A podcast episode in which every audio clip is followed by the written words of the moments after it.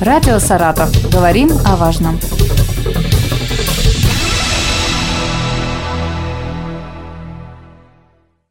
Здравствуйте, у микрофона Вероника Лебедева. Сегодня в России отмечается День ветеринара. У нас в студии начальник управления ветеринарии правительства области Алексей Балалаев. Алексей Анатольевич, здравствуйте. Добрый день. А как вы оцениваете сейчас эпизоотическую ситуацию в регионе? Сколько очагов и по каким болезням? На сегодняшний день эпизотическая ситуация по заразным болезням животных относительно спокойная и управляемая. Удается сохранять благополучие по таким заболеваниям, как сибирская язва, высокопатогенный птиц, заразный узелковый дерматит крупного рогатого скота, ящер, классическая чума свиней и ряд других заразных болезней животных. На сегодня на территории области остаются неблагополучными 7 пунктов. По бешенству животных в пяти районах один пункт по АЧС, это свинокомплекс Хвалынский, площадка Акатная Маза. Два пункта по бруцеллезу ЛПХ Ровенского района и ИП глава КФХ Тугушев Самойлского района. Один пункт по европейскому гнильцу пчел, это Новобурасский район, и 31 пункт по лейкозу крупного рогатого скота в 11 районах области. Во всех пунктах продолжается проведение мероприятий по оздоровлению, предусмотренными ветеринарным законодательством. А вот какие меры предпринимаются? Ну, прежде всего, это, конечно, профилактическая иммунопрофилактика. Планы вакцинации животных против особо опасных и карантинных болезней выполнены во всех районах области в полном объеме. Во всех категориях хозяйств осуществлено более 26,5 миллионов вакцинаций в отношении животных и сельскохозяйственной птицы направленных на профилактику ящера, сибирской язвы, бешенства, эмфизематозного карбункула, заразного узелкового дерматита, лептоспироза и других заболеваний. Одним из основных постулатов сохранения эпизотического благополучия является проведение диагностических исследований на заразные и особо опасные заболевания. Ранее выявленные случаи заболеваний животных позволяют своевременно начать проведение предусмотренные ветеринарными правилами мероприятия. Мы применяем различные виды исследований, так как аллергическим методом исследуется животное на туберкулез, серологическим методом исследуется на бруцеллез, лейкоз крупного рогатого скота, сап лошадей, а также используем своевременные молекулярно-генетические методы при исследовании на вирусные инфекции. Это такие инфекции, как ящер, высокопатогенный грипп птиц, африканская чума свиней. В настоящий момент э, ветеринарной службой выполнено почти 290 тысяч исследований на туберкулез, 500 тысяч исследований на лейкоз, 250 тысяч исследований на туберкулез, 10 тысяч исследований на африканскую чуму свиней и более 12 тысяч исследований на высокопатогенный грипп птиц. А какие выплаты владельцам скота, фермерам полагаются, если их животные подлежат убою? Ну, согласно э, законодательству у нас предполагается выплаты на такие заболевания, как африканская чума свиней, грипп птиц, э, создается комиссия, которая определяет э, ущерб, происходит взвешивание, определяется сумма за килограмм, и производятся выплаты населению, где происходило изъятие того или иного по таким-то заболеваниям животных. В работе ветеринарных врачей в нашем регионе появились ли какие-то новшества в этом году? Интересный вопрос, но здесь хочется отметить, что ветеринарная деятельность – это достаточно консервативное направление. У нас есть неизыблемые постулаты в вопросах борьбы с инфекциями, оказания ветеринарной помощи, проведения диагностики – эти меры и методики основаны на научных знаниях биологии возбудителей инфекции, опыта научных и ветеринарного сообщества. И все-таки мы не стоим на месте, вступаем в силу новые ветеринарные правила. Зачастую с их вступлением меняется и алгоритм действия специалистов при установлении и снятии карантинных ограничений. Изменяются требования к процедурам оздоровления. И все это оперативно учитывается в работе. В жизнь ветеринарной службы активно внедряются современные цифровые технологии, активно используются государственные информационные системы, появляются и используются в работе современные диагностические и ветеринарные оборудования. Таким образом, служба развивается и двигается вперед. Ну, сказать больше, что у нас есть электронный учет поголовья, угу. где все животные области занесены в эту программу. И эта программа у нас уже э, работает на протяжении более шести лет. Поэтому мы по номеру бирки можем определить, чье животное, какое животное, когда и какие манипуляции этому животному проводились. Здорово. Сколько лабораторий э, сейчас функционирует в области? И, может быть, планируется расширять какие-то технические возможности? Спасибо. Это очень актуальный вопрос.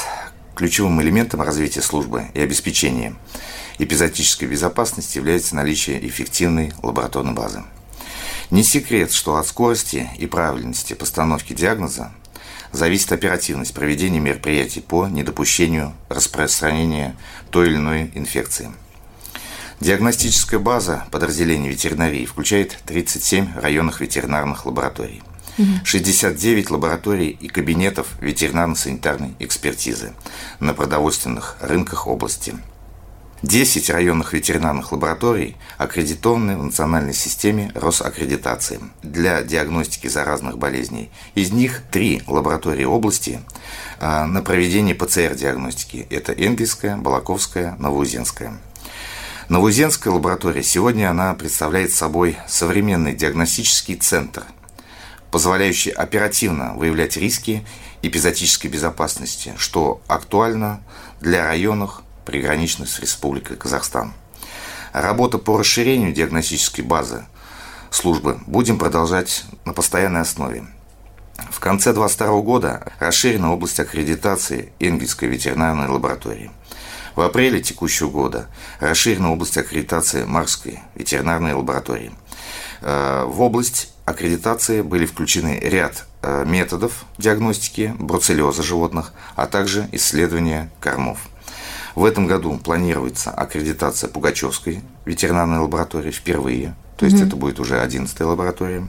Таким образом, сегодня можно говорить о том, что имеющиеся ветеринарные лаборатории полностью покрывают потребность в исследованиях, обеспечивается лабораторный контроль эпизотического процесса по всем актуальным для нашего региона заболеваниям, в том числе по африканской чуме свиней, высокопатогенному гриппу птиц, нодулярному дерматиту крупного рогатого скота и бешенству. Что вообще регион может предложить молодому специалисту в плане работы? И часто ли выпускники, то есть идут по своей специальности и э, работают в ветслужбе? Сегодня Государственная ветеринарная служба – это сплоченный коллектив единомышленников, представляемый опытными специалистами, в большинстве имеющий большой багаж э, профессиональных знаний и значительный опыт работы. Однако кадровый вопрос невозможно решить без привлечения молодых специалистов. В настоящее время в соответствии с законом Саратовской области о государственной поддержке кадрового потенциала агропромышленного комплекса Саратовской области – Предусмотрено оказание мер государственной поддержки не только специалистам, поступающим на работу в сельской местности, в систему производственной ветеринарной службы хозяйств или других аграрных предприятий, но и в систему государственной ветеринарной службы. В рамках мер государственной поддержки предусмотрена единовременная денежная выплата, ну, подъемные средства. Угу. В сумме 150 тысяч рублей специалистам со средним профессиональным образованием и 320 тысяч молодым ветеринарным специалистам, получившим высшее профессиональное образование. Угу. Мы, в свою очередь, приглашаем всех выпускников профильных вузов, ну и, конечно, в первую очередь нашего университета, на работу в государственное учреждение ветеринарии. Работа у нас сложная, но разноплановая и интересная. Вы попадете в коллектив единомышленников. Нам есть чему научить молодых специалистов в службе. В службе работают много опытных и высокопрофессиональных специалистов, которые помогут внедриться в наш коллектив и угу. поделиться своим опытом работы. А есть сейчас какой-то недостаток э, в кадрах? Ну, на, на сегодняшний день э, у нас только специалисты закончили вузы, поэтому у них еще есть 2-3 недели, э, чтобы прийти к нам. Mm-hmm. И мы их ждем, двери наши открыты. Естественно, штат специалистов ветеринарных у нас получается старше 56 лет. Mm-hmm. Вливание молодежи это необходимо, поэтому специалисты идут, идут каждый год в, в те или иные районы. Ну, у нас требуются всегда специалисты с высшим или со средним образованием. В общем, работа для молодых специалистов всегда найдется. Найдется. Отлично. Что вы пожелаете ветеринарным врачам в их профессиональный праздник? Ну, празднование для ветеринарного работника на официальном уровне – это в первую очередь признание государством и народом важности и необходимости профессии и труда ветеринарного врача. Выражаю свое глубокое уважение и благодарность всем ветеринарным врачам, фельдшерам за их интересную, за их нелегкую, но очень нужную и благородную работу.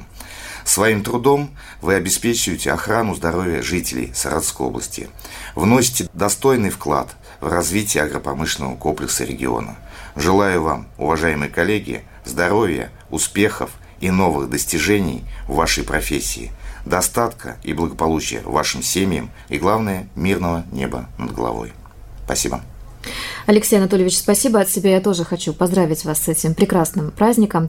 А, и напомню, у нас в студии был начальник управления ветеринарии правительства области Алексей Балалаев. Радио «Саратов». Говорим о важном.